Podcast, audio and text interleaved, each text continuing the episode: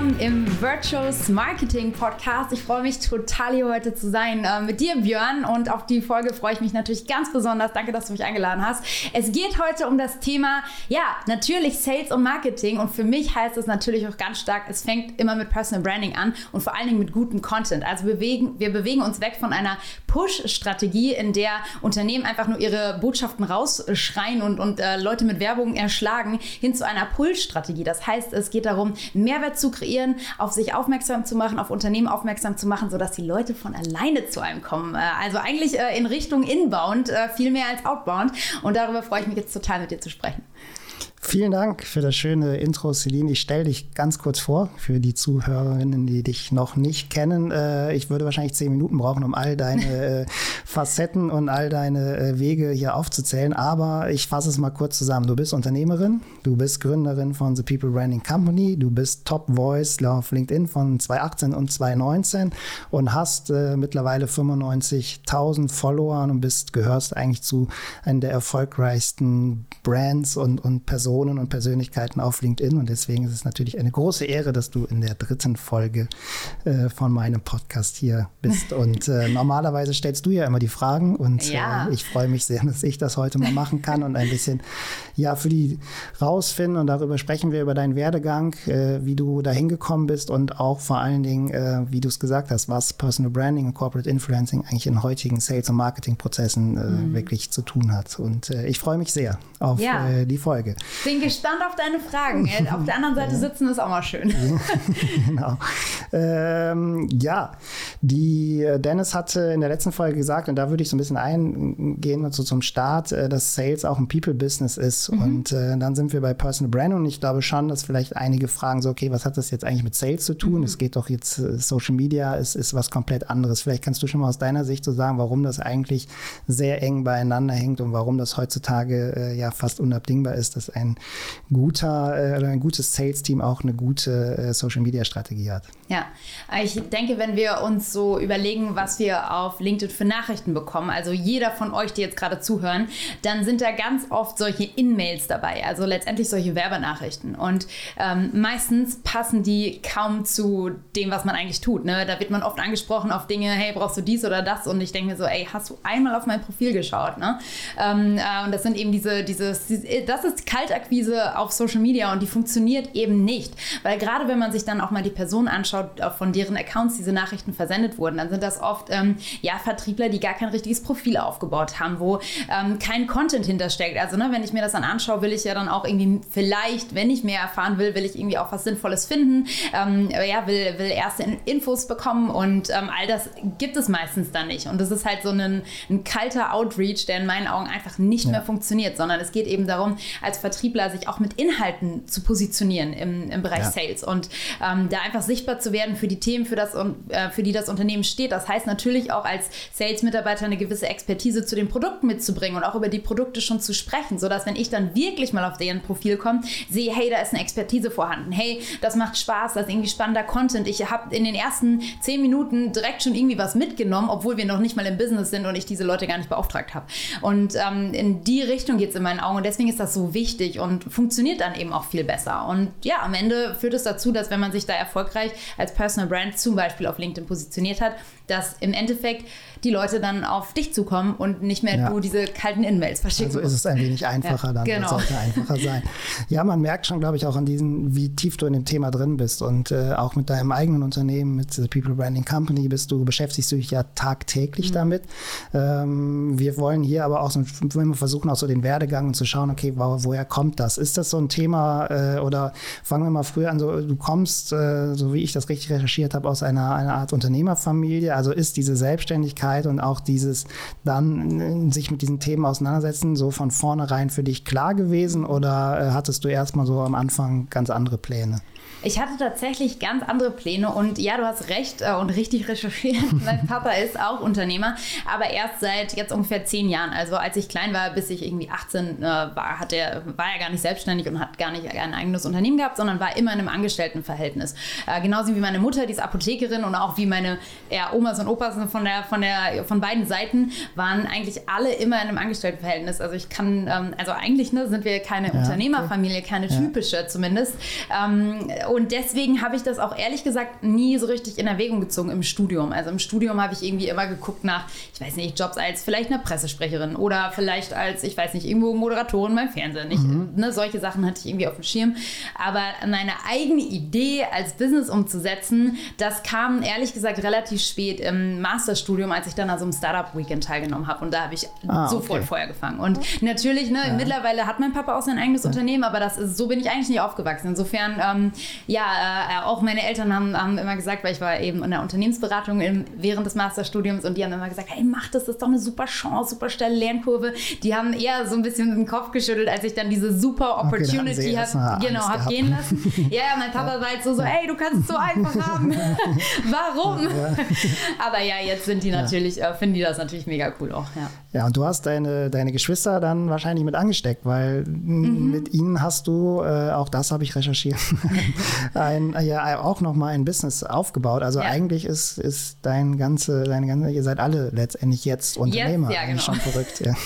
Absolut. Ja. Also das ist echt, ähm, hätte ich auch nie gedacht, dass wir mal irgendwie was äh, zu dritt machen, beziehungsweise wir haben immer so philosophiert, ne? schon als Kinder, vor allen Dingen mit dem Lennart, also der Bruder, der jetzt äh, auch in der Mitte ist, also am nächsten an mir dran, ich bin die Älteste, ähm, war das oft so, ja, ne, ne, wir, irgendwann machen wir mal unser eigenes Business und dann heißt die mhm. Firma so und so. Also das haben wir schon oft so ein bisschen, auch als wir kleiner waren, so rumphilosophiert.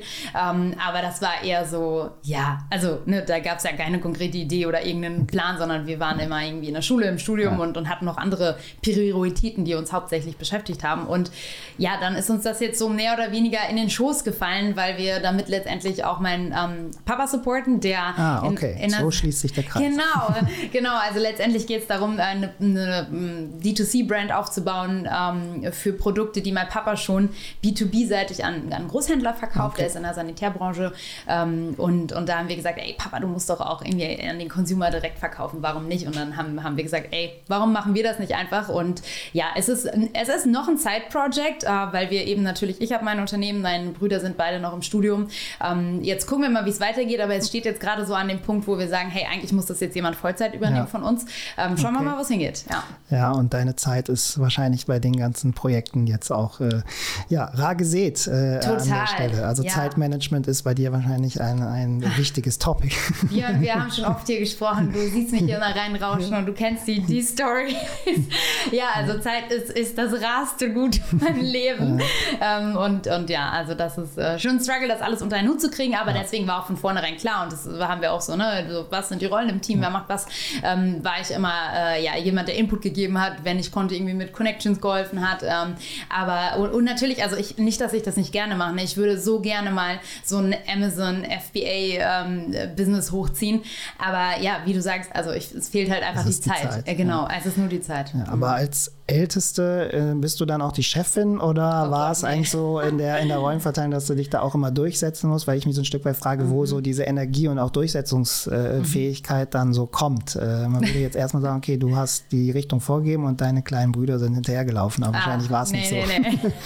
I wish, ich wünschte, ich wäre da der Chef in der Runde. Nee, irgendwie jeder will bei uns der Chef sein. Also wir sind alle ähnlich, ich sag mal dominant, ähm, was auch übrigens in diesem Team natürlich die Schwierigkeit ist. Ne? Also da. Uh, Stelle ich mir sehr lustig Ja, ist, ist auch lustig, aber auch ähm, ja, manchmal anstrengend natürlich, klar. Ähm, und äh, nee, also jetzt in der, in der Konstellation hat ähm, Lennart so ein bisschen den Hut auf, weil er zu dem Zeitpunkt auch irgendwie am meisten Zeit mitgebracht hat, einfach. Ähm, äh, aber ich glaube, wir loten sowas einfach ähm, nach dem Zweck aus. Also das war mhm. einfach am Ende, ne, jeder hätte mhm. das gerne gemacht ähm, und wollte irgendwie auch mhm. äh, da, da, ja, der Bestimmer, sage ich mal, sein. Ähm, aber am Ende ist halt dann klar gewesen, hey, wenn Lennart einfach mehr Zeit mit reinbringen kann, ähm, macht es keinen Sinn, irgendwie festzuhalten, sondern wir sind dann sehr stark zielorientiert. Alle, das glaube ich vereint uns auch, ne, dass wir dann ja. irgendwie sagen so, hey, okay, wie kommen wir schnell, am schnellsten ans Ziel? Und wenn Kommt das euch heißt, da das zugute, dass ihr euch äh, natürlich familiär so gut kennt oder ist das manchmal eher ein Hindernis? Weil ich, das ist ja auch wieder ja. ungewöhnlich. Du hast so eine, kommen wir gleich auch so an den nächsten Punkt, ein paar ungewöhnliche Steps so drin. Ja. Ich sag mal, mit Family sein Business aufbauen. Äh, wie gesagt, ich mhm. kenne es ein bisschen. Mein Schwager ist ah. auch äh, aktiv mhm. hier bei uns. Deswegen ist es kann auch funktionieren. Aber ja. äh, es ist, glaube ich, nicht in allen Fällen immer ein Erfolgscase. Äh. ja, nee, es ist, ähm, es war cool, glaube ich, dass wir das an so einem, ähm, ja, an so einem kleinen Case mal ausprobieren konnten. Und ich glaube, was eine Grundvoraussetzung ist, wenn man das irgendwie mit ähm, Freunden und oder Familie macht und, und ich habe beides schon ausprobiert, ähm, äh, ist, dass man mit dem gleichen Commitment reingeht, weil sonst mhm. ist immer irgendeine Seite ja. gefrustet. Und das merken wir halt jetzt auch. Ne? Also ich würde mehr geben, kann ich aber nicht und dann ist das irgendwie ne, doof. Mhm. Dann sind die anderen immer so, ey Celine, jetzt, ne, wie sieht's aus? So, hast du das fertig? Und das will ich nicht. Also ich will da ja auch irgendwie responsive und reliable sein. Und ähm, ich glaube, deswegen ist es so wichtig, gerade wenn man in so einer engen Konstellation das macht, dass die Rollen klar sind, das Commitment klar ist und am besten, ähm, ja, dass man äh, einfach das gleiche Commitment hat ja. und, und dann auch ganz klar die gleiche, das gleiche Ziel und die gleiche Vision. Und ja. das ist, ich meine, das ist immer so, aber ich glaube gerade mit Freunden und Familie noch mal mehr, Umso weil, weil sonst die Enttäuschung noch größer ist, ne? weil man sich ja persönlich kennt und dann, ähm, ja, also das ist schon manchmal auch nicht ganz einfach. und man sich idealerweise auch nicht dann nachher aus dem Weg gehen kann und man auch diesen Konflikt dann auch ja. austragen müsste. Deswegen ist es ein, ein hohes Gut, was mhm. man sich da bewahren muss. Äh, und da ist Offenheit und Klarheit, glaube ich, glaube ich, extrem, extrem Total wichtig, wichtig ja. Und ja. und ja, was du sagst, ähm, also ich meine, klar, also äh, da fliegen immer mal so die Fetzen, gerade jetzt bei Geschwistern. Ich meine, mhm. wir sind alle auch so eng, sage ich mal, miteinander verbunden ähm, und haben uns schon unser ganzes Leben lang immer ganz klipp und klar die Meinung gesagt. Das heißt, so ist das ja. dann natürlich auch sofort und halt auch schonungslos ehrlich, was ich glaube, was ähm, uns schnell voranbringt. Also ne, bei uns gibt es kein mhm. Sandwich-Feedback, sondern so, hä, bist du doof? ist dann eher so, wie so ein Feedback anfängt. Ähm, aber ich glaube, das, ja, das, ist bei, ist, bei ja, okay. Geschwistern wahrscheinlich normal. Und ja. also ne, wir untereinander, wir wissen, dass wir total fein sind und das ist halt unsere Art als Geschwistern irgendwie auch, äh, ja, da, da miteinander manchmal etwas rougher umzugehen, als dass du das mit jedem anderen Menschen auf der Welt tun würdest. ähm, ja, das ist ähm, dann, glaube ich, ganz lustig. Wenn uns da jemand lauschen würde, würde er wahrscheinlich denken, ach, könnte man wahrscheinlich wieder. Wahrscheinlich das nächste Projekt, äh, irgendeine TikTok-Serie über euch als Unternehmer, ja. wäre wahrscheinlich auch erfolgreich. Haben uns schon ganz viele Leute gesagt, die uns auch mal erlebt haben. Also, also zu dritt, wir sind schon da so eine kleine ja. Entertainment-Show. okay. ja. Äh, ja. dann würden wir mit den ungewöhnlichen Stationen so mhm. weitermachen. Zumindest sage ich mal aus der Perspektive heute und wie ich auf die, die Sachen mhm. äh, schaue. Du hast dann erst einen Modelweg. Das ist jetzt per se nicht ungewöhnlich, aber äh, wie gesagt, jetzt würde man natürlich sagen, okay, du bist jetzt total in diesem Business-Game äh, drin und da war der erste Schritt ja erstmal noch ein bisschen anders. Wie bist du so dazu gekommen oder wie war auch so, so, so, wie war deine Erfahrung? Hast du da irgendwo für dich auch was rausgezogen für, für deinen weiteren Weg?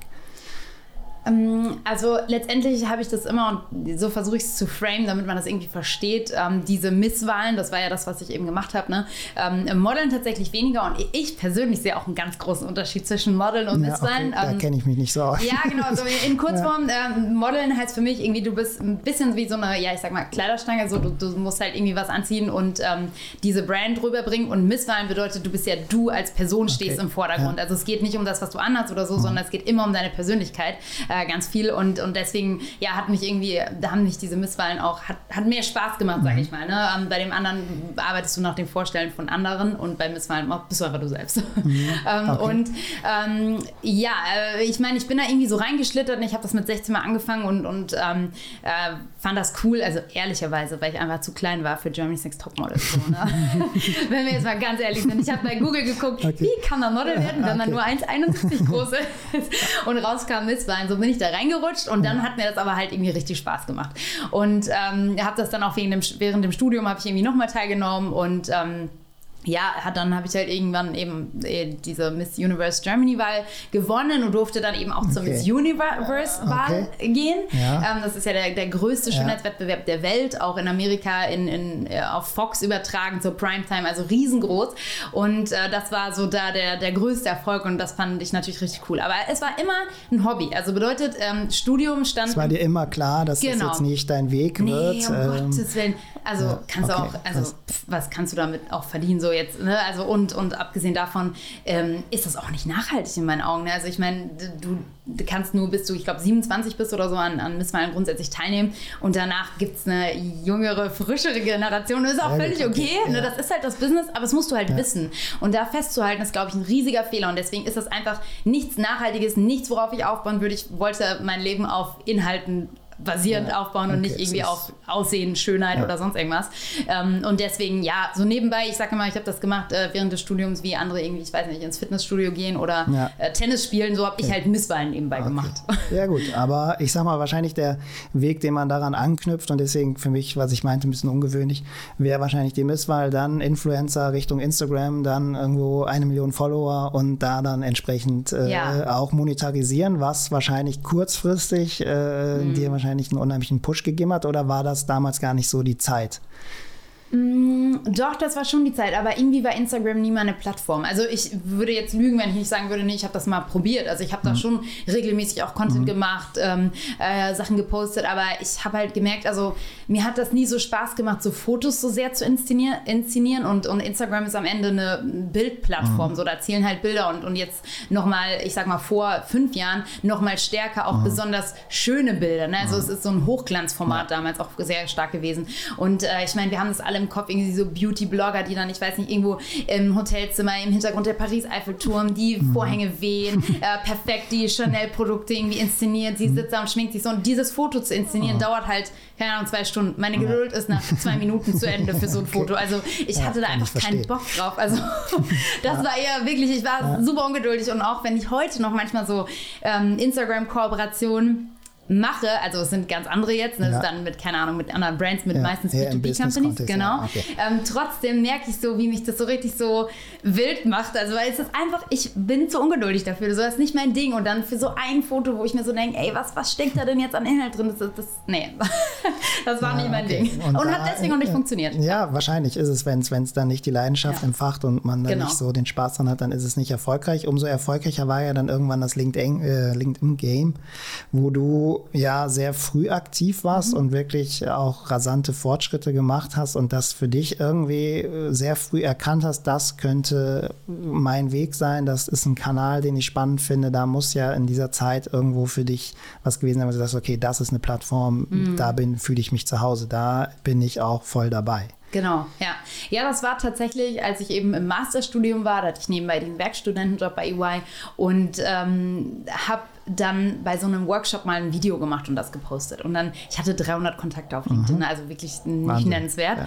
Und äh, dann hatte dieses Video direkt 10.000 Ansichten. Und ich war so, hä, wie kann das sein? Wie krass ist das denn? Ja. Und total viele Leute haben mir geschrieben und ich war so, hä? Wäre das heute noch möglich mit 300 Kontakten? Ja, ist es. Sehe ich auch okay. immer wieder. Also immer wieder gibt es auch gerade, ähm, also eben virale Hits äh, ja. und, und bringe ich auch deswegen immer in meine Präsis genau okay. solche Beispiele und auch immer wieder neue, damit ja. man eben sieht, immer noch ist es möglich. Ähm, dieses, ich sag mal, virale oder sehr stark organische Wachstum. Ähm, aber ich sag mal so, mit je mehr Leute auf so eine Plattform kommen, desto unwahrscheinlicher wird es mit der Zeit. Also jetzt definitiv noch, deswegen sage ich auch immer, ey Leute, fangt jetzt an, weil in zehn Jahren ist halt der Zug abgefahren oder in mhm. fünf Jahren ist der Zug abgefahren, aber jetzt ist dieses Zeitfenster noch offen.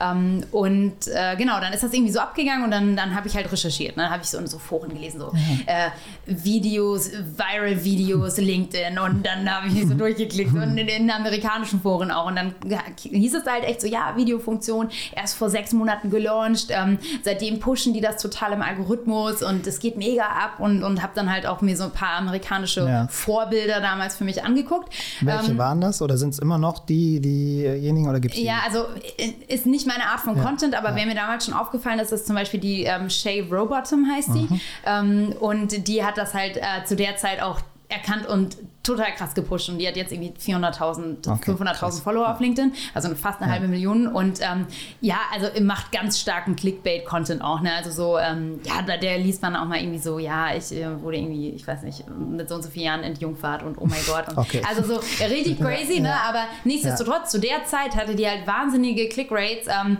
mit jetzt nicht unbedingt meiner Art von Content, aber ähm, ich fand interessant, wie sie, da, wie sie das mhm. aufgebaut hat und sie ist auch eine sehr erfolgreiche Unternehmerin, also ne, mhm. ne, die, die hat einen riesen Business Business darum gebaut. Mhm. Und ähm, ja, ne, fand ich einfach irgendwie spannend und habe dann halt inhaltlich einen anderen Weg gefunden, aber am Ende auch die gleichen Hebel genutzt wie sie. Und ähm, das waren halt so Sachen, die mich dann irgendwie, wo ich gemerkt habe, ey krass, das geht jetzt in Amerika ab. Was jetzt in Amerika abgeht, kommt spätestens in ein, zwei Jahren auch zu uns nach ja. Deutschland und dann will ich die Erste ja. sein, die das kapiert hat. Ja. Hast du denn da auch schon so diese Business-Idee dahinter gehabt oder war es ja. erstmal so, okay, ich will jetzt nee. irgendwie Likes haben, Follower und nee. äh, irgendwie Aufmerksamkeit, sondern du hast schon gemerkt, so, okay, das ist ein Business für dich persönlich oder für, wo du sagst, okay, du kannst es anderen wieder beibringen, wenn du es verstanden hast?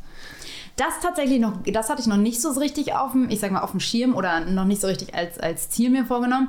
Aber ich habe das schon direkt als Business gesehen und auch direkt sehr, ich sag mal, strategisch aufgezogen. Im Sinne von, dass ich natürlich wusste, hey, bei Instagram habe ich das irgendwie probiert, war einfach nicht meine Plattform. Mhm. Jetzt passiert da was auf LinkedIn, was noch keiner richtig gemerkt hat hier in Deutschland. Ich kann jetzt die Erste sein und habe ich mir richtig so eine, auch so ein Why, How, What, Simon Sinek, habe mir so ein richtiges Canvas okay, ausgefüllt ja. mit verschiedenen Revenue Streams und da war immer drin, hey, ich kann irgendwie über die Themen Kino halten, ich kann Events hosten zu dem Thema, ich kann Influencer-Deals bekommen auf LinkedIn mhm. und so weiter. Und erst zwei Jahre später haben dann Leute meine Postings kommentiert und gesagt, ach krass, ich glaube, das ist die erste Influencerin hier auf LinkedIn, die irgendwie eine Bewerbekooperation mhm. mit jemandem hat. Und das war von mir ähm, von Minute eins an irgendwie runtergeschrieben und auch mhm, der Goal, okay, ja. ne, das so aufzubauen. Und äh, entsprechend schnell habe ich das ja auch gemacht. Ne? Als ich die Idee hatte, hat das irgendwie sechs Wochen gedauert. Ich habe dieses Konzept geschrieben, jedes Wochenende, mhm. ähm, habe mir direkt eine Kamerafrau gesucht und dann drei Videos die Woche gepostet. Also das okay, war dann so, krass. ich, ne, ich habe das gesehen, wie jetzt viele in der Pandemie auch TikTok ja, entdeckt haben. Und man weiß ja jetzt schon, wie das Game funktioniert, weil man durch Instagram all das kennt. Man weiß, wie die Businesses aufgebaut sind von den Influencern. Und deswegen sage ich auch immer als Tipp, wenn es nochmal irgendwie bald eine neue Plattform gibt, ähm, werde ich die erste wieder sein, die da drauf springt, weil ja. das ist das Cleverste, weil so ja. schnell, so hohe Reichweite kriegst du nie wieder bei einer Plattform, außer am Anfang. Deswegen immer Pionier sein, wenn es neue Plattformen gibt.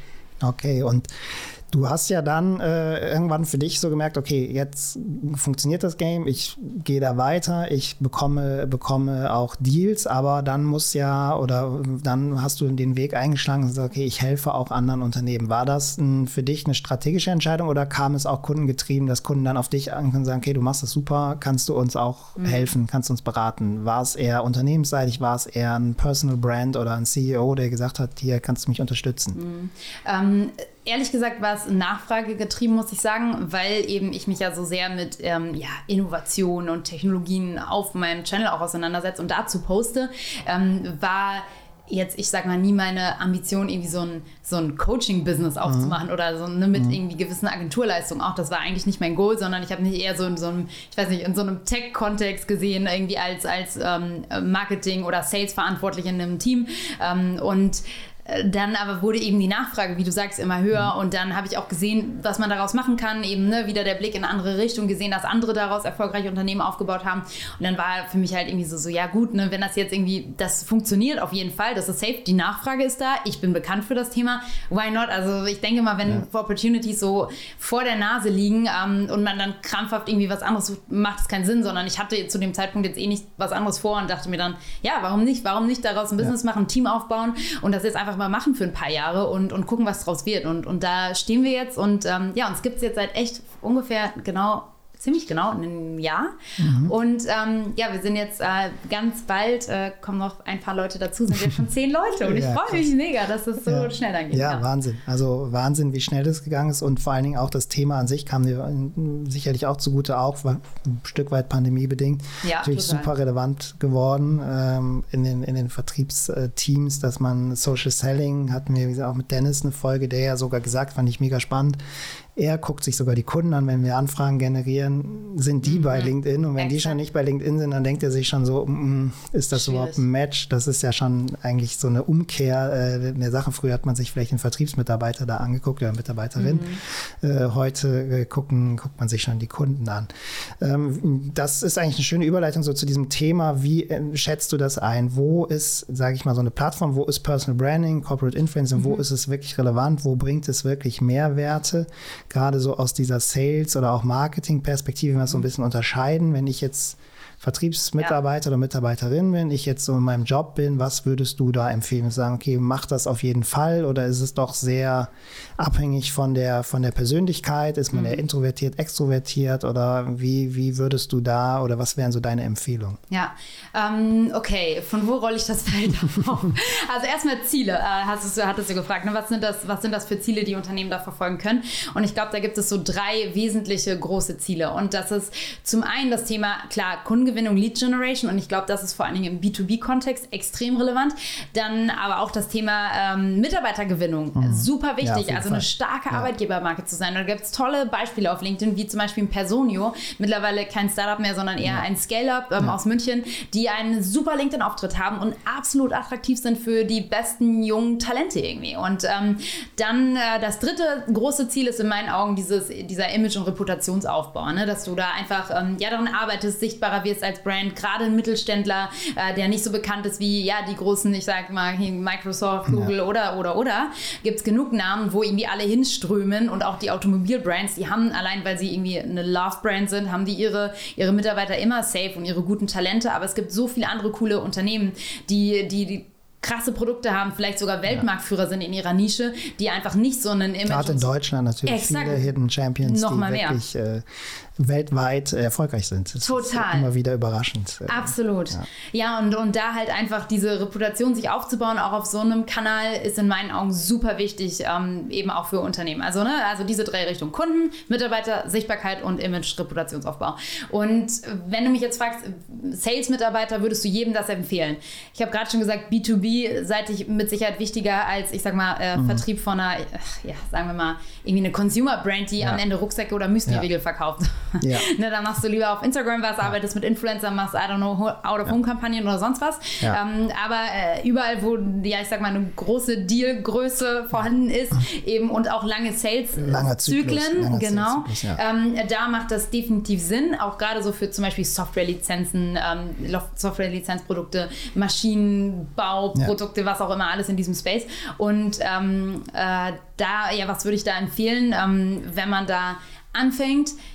Man muss das erstmal das Game verstehen und ich glaube, das ist das Allerwichtigste, dass da ganz viel Aufklärungsarbeit geleistet wird und ich meine, deswegen ist cool, dass du auch diesen Podcast machst, weil ich glaube, es wird immer mal wieder um dieses Thema auch gehen. Ja. Und ähm, Aufklärung insofern, als das, ähm, ja, wie funktioniert das? Ich kann mal sagen, wie das bei uns funktioniert, ja. weil wir machen unseren Vertrieb einzig und alleine über LinkedIn. Ja. Und ähm, das ist dann so, zum Beispiel jetzt für morgen habe ich ein, ein, Posting geplant, da ähm, habe ich, äh, ja, das ist ein Video von einer Keynote von mir, wo ich dann eben erkläre, ähm, hey, ich habe hier die Keynote gemacht, ähm, als als nächstes äh, wählen wir Mitarbeiter aus, die eben bei uns ein Training machen zum Thema LinkedIn und, und beschreibe das halt und, und mache eben Content dazu. Also ich mhm. beschreibe auch, wie funktioniert so ein Bewerbungsprozess, warum sollte man am Anfang die Keynote machen. Also ich liefere erstmal ganz viel Mehrwert, den Leute auch dann umsonst konsumieren. Ne? Also die können ja. das theoretisch jetzt auch mit einem anderen, mit einer anderen äh, LinkedIn-Beratung die können es, äh, adaptieren auf, genau. auf, andere Themen. Ja. Genau, die okay. können das an, ja. ne, adaptieren. Ja. Also erstmal generiere ich Mehrwert und, und ähm, ja, mach, die, mach diesen Inhalt interessant. Und was wird dann morgen hoffentlich oder wahrscheinlich passieren? dann werden Leute natürlich kommentieren, ähm, werden das liken und das gucken wir uns ganz genau an. Ne? Also dann dazu gucken, mit welchen Leuten von denen, keine Ahnung, 200 Leuten, die das geliked haben oder 1000 Leuten, die das geliked haben, mit wie vielen sind wir schon vernetzt, mit wem noch nicht? Ähm, was sind eben solche großen B2B-Brands? Ähm, vielleicht, ich weiß nicht, der Head of Marketing von so einer ja. Brand, der hat das geliked. Ja. Alles klar, dann ist der nächste Schritt, sich mit dem zu vernetzen, auf den zuzugehen und dann ja. eben ein Gespräch anzufangen und, und ähm, irgendwann auch dieses Gespräch von LinkedIn natürlich rauszuziehen. Das ist dann der, der große Schritt, der, der wichtige Schritt, um dann auch mal in so zum Beispiel ein Beratungsgespräch zu gehen. Und dann ist es für jeden Vertriebler klar, was zu tun ist. Ne? Aber diese andere, dieser andere Approach über Inhalte das zu machen, der ist eben neu. Ja, und da ist ja fast egal, also was heißt egal, ist natürlich cool, wenn da 200 Leute kommentieren, aber ob mir da auch nur drei kommentieren und da ist dann trotzdem der Head of Marketing dabei, dann kann ich dort entsprechend ja trotzdem äh, reingehen. Was, was sagst du jetzt? Ähm, ja, Sales-Mitarbeitern und Mitarbeiterinnen, die dann sagen, okay, ich habe jetzt gepostet und ja, ein Like von, von meiner mhm. Kollegin und oder meinem Kollegen und ja, bringt jetzt nichts. So, das, wie, wie muss ja. man da, also ich glaube schon, dass Motivation und vor allen Dingen dranbleiben, wie immer im Leben, ein großes Thema ist. Ja. Aber äh, ich, ich kann da schon Verständnis für aufbringen, wenn man da irgendwie zehn Postings gemacht hat und irgendwie merkt, so, boah, es geht so irgendwie gar nicht voran. Ja. Ähm, wie siehst du das? Also, was würdest du da, muss man die Strategie dann relativ schnell anpassen oder ist es wirklich Faktor Zeit und eigentlich kontinuierlicher Aufbau ja. oder muss man ausprobieren, Try and Error? Was sind so da die, die Schritte? Ja, du hast wichtige Punkte genannt. Es ist auf jeden Fall ein äh, Spiel auf Zeit. Also, das ist nicht, ähm, das ist eben genau der andere ähm, ja, Ansatz. Social Selling ist eben nicht, ähm, ähm, irgendwie Wumms Kaltakquise, äh, ich schicke tausend In-Mails raus und guck mal, was zurückkommt. Ähm, und da ist ja die Erfolgsquote auch sehr klein, wenn du Social Selling betreibst. Ja. Ähm, von denen, keine Ahnung, 100 Interaktionen, die du da angehst, ist wirst du mit sehr vielen einen Call vereinbaren. Also da ist die Erfolgschance viel höher, aber es dauert halt ein bisschen länger. Und ähm, deswegen ähm, hast du gesagt, dranbleiben ist das A und O und Strategiewechsel oder so gar nicht, gar nicht zwangsläufig, sondern ich glaube, was gerade man auf LinkedIn dann am Anfang tun sollte, ist ähm, neben dem Content, den man macht, und da mhm. empfehlen wir so, hey, mach mal am Anfang mindestens irgendwie so zwei Postings die Woche, das wäre schon super, ja. ähm, ne, um anzufangen. Ja. Natürlich sollte das dann mehr werden. Ähm, und dann sagen wir, hey, dann bau dein Netzwerk auf. Weil am Ende, ähm, auch wenn du guten Content machst und du hast halt nur 300 Kontakte auf LinkedIn, ist das halt sehr begrenzt, äh, die Reichweite, die du mit diesem Post generieren ja. kannst. Bedeutet Fokus auf strategisches Netzwerken. Heißt, auf LinkedIn die Filter zum Beispiel zu verwenden. Ähm, und das muss nicht immer der Sales Navigator direkt sein, mhm. mit dem man irgendwie nochmal Premium-Filterfunktion mhm. hat, sondern einfach erstmal die ganz normale Basic LinkedIn-Funktion mm, und mit der mal gucken, ähm, ja, welche Leute, die potenzielle Kunden sind, sind denn hier aktiv. Sich mit denen zu vernetzen, schon mal Kontakt aufzunehmen, ähm, irgendwie deren Posts zu kommentieren und zu liken und, und ähm, ja, Unterbewusstsein in Erscheinung zu treten und auf dem Radar zu sein bei diesen Personen. Das ist wichtig und damit fängt es dann halt an. Und wenn man das konsequent macht und ich sag mal so seine 100 Leute in der Woche filtert und dann hinzufügt, dann ist man ja auch, kann man sich hochrechnen, ne? nach zehn Wochen hast du dann halt auch deine 1000 Kontakte da ja. zusammen.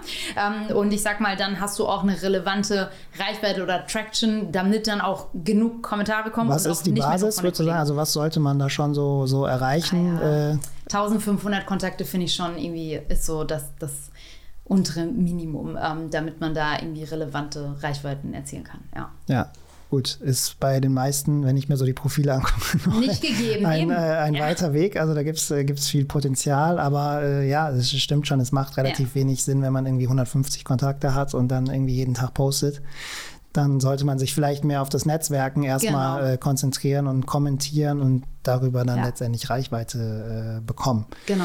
Ähm, Postings zwei die Woche hast du gesagt, äh, würdest du mal mit starten. Äh, generell so, wenn du jetzt so auf deine Postings siehst, wie ist so deine Strategie? Also auch das Thema dann wirklich, welches Thema besetze ich, das sehe ich immer wieder. Also es gibt jetzt, kommt so für mich so ein Trend auf, dass dann irgendwie, okay, so ich tausche meine Erfahrungen und das wird dann so konsequent jeden Tag durchgezogen. Das mhm. ist meine Erfahrung mit jedem. Mhm.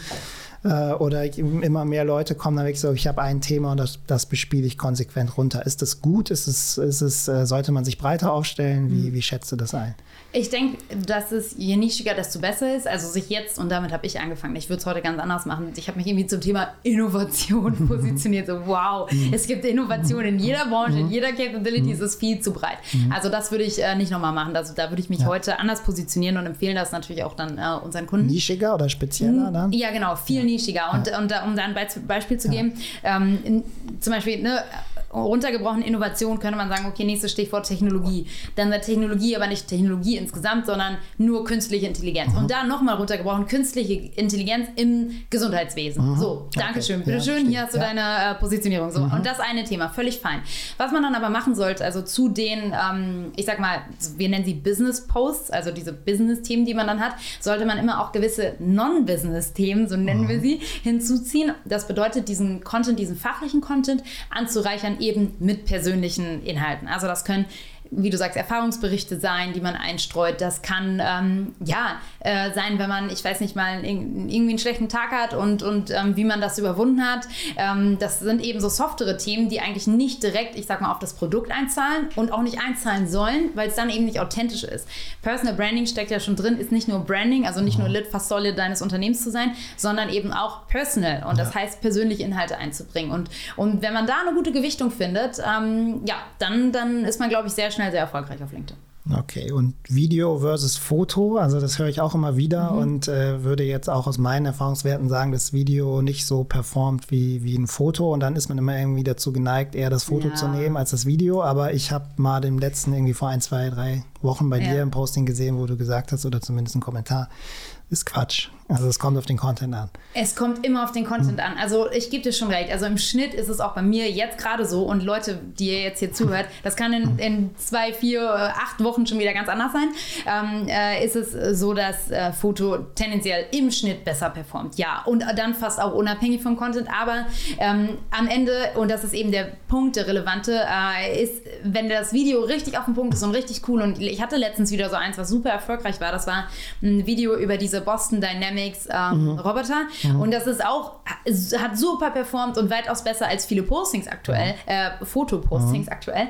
Und ähm, äh, deswegen zeigt es ja, dass das irgendwie nicht stimmt, sondern es kommt eben, wie du sagst, auf den Content an. Ähm, und am Ende, äh, finde ich, sollte man sich da auch nicht drauf verlassen, irgendwie, was jetzt gerade wichtig ist, sondern am Ende ähm, geht es genau darum, viel zu machen, viel zu posten, damit man selber merkt, wie sich der Algorithmus verändert, damit man selber solche Trends irgendwie erkennt, wo, was macht gerade mehr Sinn an Inhalten und grundsätzlich aber in meinen Augen trotzdem immer die Vielfalt zu bieten, weil du weißt es selber mhm. oder ihr wisst es alle selber, wenn man eine Person auf einem Foto sieht zum mhm. Beispiel, mhm. weiß man überhaupt nicht, wie die wirkt. Man kann nicht ne, mhm. introvertiert, extrovertiert, wie die spricht, wie die, mhm. wie, ne, du, das kannst du alles nicht rauslesen. Man könnte, wenn man nur mit Fotos arbeitet und Texten, könnte man jeden Vollpfosten zum Experten positionieren auf LinkedIn. Ja. Das kann ich, ganz sicher. Ja. Aber sobald du jemanden vor die Kamera stellst ja. und der spricht, Punkt, du den erlebst, so, dann weißt du, wer wirklich was drauf hat und ein Experte ist und wer kompetent ist und wer nicht. Stärkt die Persönlichkeit. Absolut. Und deswegen. Ja, ist auf jeden Fall ein sehr, sehr guter Punkt und dann ein Stück weit vielleicht unabhängig von Reichweite jetzt für den einen mhm. Post, mhm. sondern unterstärkt äh, oder unterstreicht die Marke oder, oder das, das, das Persönliche und, und bringt nochmal mehr, mehr Eindruck. Wenn du von deinen Postings sprichst, äh, wenn du es uns erzählst, äh, was ist für dich ein erfolgreiches Posting, mal so in Zahlen? Also über was redest du da, wenn du wirklich sagst, okay, ich mache jetzt mal ein gutes, einen wirklich einen guten Post. Ich mache jetzt mal ein erfolgreiches Posting. Wo ist da für dich so eine Benchmark oder was ist so, wo du mhm. sagst, das sind so Reichweiten, die du, äh, die du damit erzielst? Wahrscheinlich äh, wird, wird den meisten jetzt schwindelig. ähm, also ich würde sagen, ein gutes Posting, kein sehr gutes, keine mhm. 1 plus, sondern ich sag mhm. mal eine 2 plus oder eine, ja, eine glatte 2 bis 2 plus, ist so, sind so, ja, 120.000 Ansichten und pff, ja, so 800 bis 1200 Likes. Das ist gut, okay. würde ich sagen. Was ist 1 Plus mit Sternchen? 1 Plus mit Sternchen ist 4 Millionen Ansichten. 4 Millionen? Ja, und äh, 80.000 Likes. Hattest du schon mal? Hatte ich schon mal, aber erst zwei oder dreimal. Also das ist, äh, das ist really rare. um, aber ja. manchmal, ja. 4 Millionen Post, okay. Äh, 4 Millionen äh, Views, Ansichten, ja. Views, das ist crazy. Aber ähm, das Interessante ist immer, was, was ich da manchmal merke, das heißt nicht automatisch, dass der nächste Post gleichzeitig wieder durch die Decke oh geht. Gott, das nee. ist äh, wirklich äh, ja. dann der Single Shot meistens. Genau, also ja. diese, diese 1 plus, 1 plus Postings, Single Shots, absolut. Das ist auch bei mir überhaupt nicht normal oder so, nee. Ja, aber ich glaube, mit 100.000 kann man auch erstmal leben. Kann man auch leben, ja. äh, ja, dann, was mich interessieren würde, ist ähm, Thema jetzt, wenn wir sag ich mal, du, du coachst viele, viele Mitarbeiter, äh, du coachst Mitarbeiterinnen, du coachst Unternehmen. Wie ist so die Sichtweise auf dieses Thema LinkedIn? Haben das alle so verstanden wie, wie du oder merkst, denkst du noch so, okay, manchmal, also warum, warum versteht ihr das alles nicht? Bist du da so ein Stück weit vor der Zeit oder merkst du, okay, das kommt jetzt total oder ist es eher noch so, so ein Marketing-Tool? So, okay, wir, wir machen jetzt irgendwie, keine Ahnung, eine, eine Anzeige in der Zeitung, Fernsehspot und auch nochmal irgendwie ein Social-Media-Thema. Mhm. Wo, wo würdest du aktuell sehen, ist es äh, eingegliedert und wo würdest du auch sagen, müsste es eigentlich eingegliedert sein? Mhm. Mm, ich denke, also gerade gerade sehe ich so einen Trend, was dieses Corporate Influencing angeht, was dann übrigens auch weniger Sales- und Vertriebsgetrieben ist, sondern was wirklich nur auf die Brand einzahlt. Mhm. Das leisten sich halt gerade so die ganz großen Player ne? mhm. und die, die auch gerade, ich sag mal, vielleicht sogar von der Pandemie profitiert haben, ähm, die äh, Budget auch haben im Marketing, die dann sagen, ey, komm, das ist was Cooles. Nicht nur, weil das unsere Brand stärkt, sondern auch, weil das was Tolles ist, so intern für die Mitarbeiter. Das ist eine Community, die da sichtbar auftritt als Markenbotschafter. Ähm, das sind so die, die sehr stark auf dieses Reputationsthema gehen und auch sehr also erfolgreich damit sind. Ähm, ich sag mal, jetzt so ein, so ein Mittelständler oder ein kleines Unternehmen, die wollen natürlich ganz äh, klar dann auch wissen, okay, wie zahlt das, das jetzt konkret genau auf meine okay. Performance ein? Und ähm, die sind dann meistens stärker stärker Sales getrieben, also mehr eher in dieser Vertriebs-Social-Selling-Richtung angesiedelt. Und ähm, ja, also du fragst, wie so die Reaktion ist und wie ähm, Leute das heute schon wahrnehmen und da ganz unterschiedlich. Also es gibt eben diese super progressiven ähm, CMOs und Head of Marketings, die das auf dem Schirm haben, die das wichtig finden und dann auch beim Management durchsetzen, ne? weil die sind ja da oben an den Leuten dran. Wenn die da eine gute Stellung haben, dann kriegen die sowas. Ist das immer ein Thema von ganz oben, oder? Also wenn ja, du jetzt als ist, Mitarbeiter auf einmal anfängst, da durch ja. die Gegend zu posten, gefühlt, dann hat man auch hier und da ist der CEO mal, involviert, äh, ja. ja also Sogar bei den DAX-Konzernen. Also ja, das, das weiß er, das wird mit, also das wird abgesprochen, ähm, auf jeden Fall Ja, das ist schon, ich sag mal, auch Chefsache. Und muss es auch sein, damit auch dieses Buy-in da ist für die Mitarbeiter. So, hey, unser Management weiß das, die supporten das und die stehen dahinter. Mm, das muss ist, er auch Vorbild wichtig. sein? Also muss er auch selber aktiv posten oder reicht ja, das Commitment, Augen. dass man sagt, okay, ihr könnt es machen, aber ich jetzt nicht? Nee, ich finde ehrlich gesagt gehört das heute dazu. Ja. Ähm, als, als Unternehmer oder als ähm, ja, CEO da voranzugehen, da sichtbar zu sein, ähm, Inhalte zu teilen.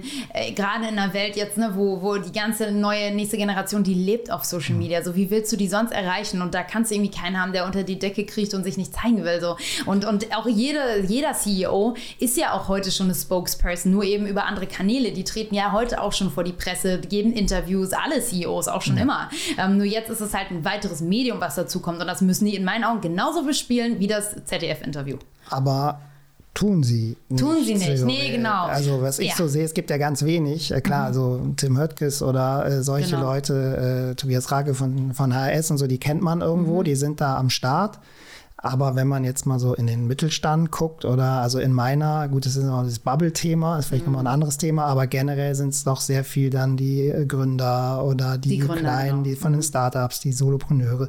Aber jetzt so der klassische CEO oder CMO eines Mittelstands, Maschinenbauunternehmen gibt es mhm. jetzt relativ wenig. Ja, gibt es absolut wenig, hast du, hast du total recht. Und ich glaube, da muss man diesen Leuten ähm, die Ängste nehmen. Also ganz klar, die haben mhm. einfach Berührungsängste, die haben Angst, dass sie da was falsch machen können, was denen sofort um die Ohren fliegt. Es gibt ja eben leider auch sehr viele Shitstorms, wo auch ja irgendwie sehr gute Manager, Unternehmer, Politiker durch den Dreck gezogen werden, so wenn wir es einfach mal so sagen, wie es ist. Und das schreckt natürlich ab. Und ähm, deswegen ist aber, glaube ich, da auch ne, die abzuholen, äh, denen das zu zeigen, was aber auch die Potenziale sind, das Wichtige, damit die nicht nur nur immer diese Angst haben und diese Berührungsangst, sondern auch sehen, was dadurch möglich ist.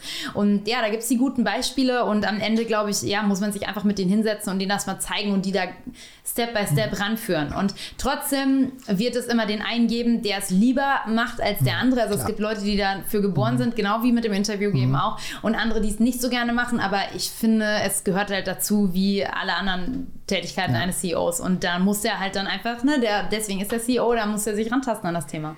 Genau, und ich glaube, was vielleicht auch hilft, ist Content wieder, guter Content, der ja in solchen Unternehmen oft auch verfügbar ist oder den man ja, dann dafür dann auch Teams, die müssen auch nichts selber machen. Kann, ja. ja, genau. Und deswegen habe ich noch weniger Verständnis dafür, weil ich meine, wir, wir machen das ja auch. Also das ist ja eine Sache, die wir machen, dass wir Accounts von CEOs, von Gründern, Forbes 30, Under 30, Talents übernehmen und die bespielen mit Inhalten. So, und ähm, da setzen wir uns dann zusammen hin, klären wir die erstmal auf, dann ähm, entwickeln wir eine Strategie, dann, dann gehen wir diese Strategy Strategy Paper mit denen durch, wo die wirklich sagen können, okay, ich heiße Hans Müller und genau das, was hier auf diesem Strategie Paper präsentiert wurde, genau das bin ich. Das reflektiert zu 100% meine Persönlichkeit. Und das ist dann so dieses, dieses Strategie Paper, was man am Anfang auch braucht, um so einen Account zu übernehmen. Und dann gehen wir halt hin und stellen, erstellen basierend auf genau diesem Guide auch die Inhalte. Und ähm, ne, dann pendelt man sich irgendwie ein und, und dann ist vielleicht mal ein Post dabei, wo man sagt so, oh nee, ich, mit dem Thema fühle ich jetzt, mich jetzt nicht so gut und dann wird das ne, rausgeschmissen und da, dafür kommt was anderes rein. Und ähm, ja, so einen Contentplan zu erarbeiten ist da super wichtig und da kann ich echt nur empfehlen, hey, wenn man irgendwie intern keinen hat, dem man auch so vertraut und sagt, hey, der ist so Profi ähm, aus dem Marketing, dass der das schafft, ja, dann holt euch halt Expertise rein mit Leuten, ja. keine Ahnung, wie uns, die das jeden Tag machen für verschiedene Leute ähm, und die auch wissen, wie es funktioniert und dass es funktioniert. Und ja, ähm, ja ich glaube, da müssen dann einfach äh, Profis ans Werk, dass das irgendwie auch erfolgreich ist. Ja, und ich glaube, hilfreich ist jetzt auch in der digitalen oder virtuellen auch Event, Veranstaltung, Keynote-Welt, Webinarwelt, dass viel Content ja auch mittlerweile geliefert wird, der mhm. in einer virtuellen äh, Tagung oder die Keynote des CEOs bei, bei dem nächsten Event, äh, die dann einfach mitgefilmt mhm. wird, die mhm. man auch verwerten kann. Also ist es ja teilweise hat man jetzt ja auch äh, Content, der vielleicht vor diesen digitalen Formaten einfach so nicht, nicht da Absolut. war. Absolut, ja, genau. Und äh, Thema nochmal, vielleicht äh, das letzte, ähm, digitaler Vertrieb. Ähm, wenn ich jetzt viel, äh, viel unterwegs bin, dann ähm, und eigentlich viel auch Videocalls mache und so weiter. Wie hilft dir das Personal Branding da nochmal so als abschließend? Was ist da, wenn ich jetzt, wie gesagt, nur über Videocall mhm. nicht mehr diese Stärke habe, im, im Außendiensttermin dann wirklich so zu wirken? ist es ein Thema, wo du sagst, auch da wirklich hilfreich, ähm, dein, dein Profil auch mit deiner Salesarbeit zu verknüpfen? Ja, total wichtig. Und ich glaube, da schafft man auch in der realen Welt sehr viele Anknüpfungspunkte. Ähm, und ich glaube, das ist auch ein guter Weg zu starten für Vertriebler. Ne? Dass wenn die eh schon ihre bestehenden Kunden haben, ihre bestehenden Kontakte und Leads, ähm, sich proaktiv mit denen auf LinkedIn zu vernetzen oder bei einem Meeting auch einfach mal zu sagen, hey, seid ihr eigentlich auf LinkedIn? Ähm, ich werde da jetzt auch aktiv und dann direkt diese, diese echte Begegnung, die schon da ist, in die digitale Welt zu übertragen. Weil es ist ja übrigens auch für Bestandskunden super wichtig zu sehen, hey, die sind da unterwegs, die, die machen richtig guten Content. Irgendwie das war die absolut richtige Entscheidung, mit denen zusammenzuarbeiten, weil das sind echte Profis. Das wird ihnen immer wieder in Erinnerung gerufen, wenn die das täglich in ihrem LinkedIn-Feed sehen. Und ähm, da haben die Vertriebler sehr, sehr viele Anknüpfungspunkte oder so einfache Dinge wie einfach die, den Link zum LinkedIn-Profil in seine Signatur aufzunehmen. Ja. Ne, da gibt es so viele Möglichkeiten, das zu integrieren in unsere bestehenden Tools, dass es auch gar nicht so schwierig ist, sage ich mal. Mhm. Und ähm, deswegen ist es in meinen Augen super wichtig, eben genau das zu tun. Mega. Vielen Dank für die, für die vielen Insights. Ich glaube, da war jetzt viel drin. Und das Besondere auch ein Stück weit an diesem Podcast ist, dass wir ja nochmal exklusiv, du dir nochmal die Zeit nimmst und wir einen Content äh, generieren, der nochmal auf der futurefair.de, also futurefair.de, mhm. dann auf dem virtuellen Campus ausgespielt wird, der nochmal sich sehr stark um dieses Thema kümmert, wo du nochmal yes. eine kleine Keynote hältst und sagst, okay, warum ist das so wichtig? Was sind auch Best Practices? Was sind ja. Beispiele? Ich kenne den Vortrag und ich kann ihn nur empfehlen. Ähm, von daher äh, freue ich mich sehr, dass wir das äh, nochmal exklusiv den, den Zuhörerinnen äh, zeigen können. Und äh, ja, ich bedanke mich für deine Zeit, äh, für die vielen Insights und wünsche dir auf jeden Fall mega viel Erfolg mit äh, deinem Unternehmen und das aus den 95.000 Followern bald 500.000 werden. Vielen Dank dir. Vielen Dank, Björn. Es hat total Spaß gemacht.